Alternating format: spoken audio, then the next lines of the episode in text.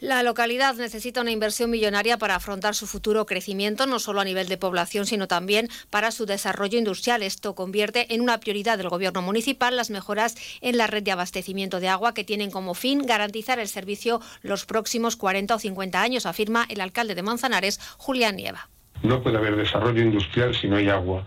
No habrá ninguna empresa importante que se ubique en una localidad si no tiene garantizado un abastecimiento de agua sin ninguna duda, porque además es uno de los primeros indicadores que contemplan y que estudian, y uno de los primeros parámetros que analizan y que los tienen garantizados o sencillamente buscan otras localizaciones. Nieva adelanta la necesidad de acometer obras de infraestructura muy importantes desde la zona de extracción de agua en los romeros y carniceras hasta el pozo máximo donde hace falta un depósito nuevo que estamos hablando de obras de infraestructura de hace décadas y décadas.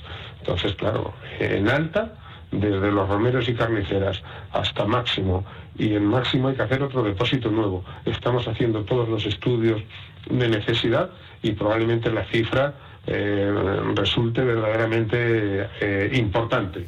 Una inversión millonaria para la que el regidor municipal espera contar con la ayuda de otras administraciones, además del uso de recursos propios y de ir a deuda. También se van a contemplar en la renovación del pliego de adjudicación del servicio de aguas y depuración que deberá licitarse cuando termine el actual contrato con Acciona. No dejamos esta localidad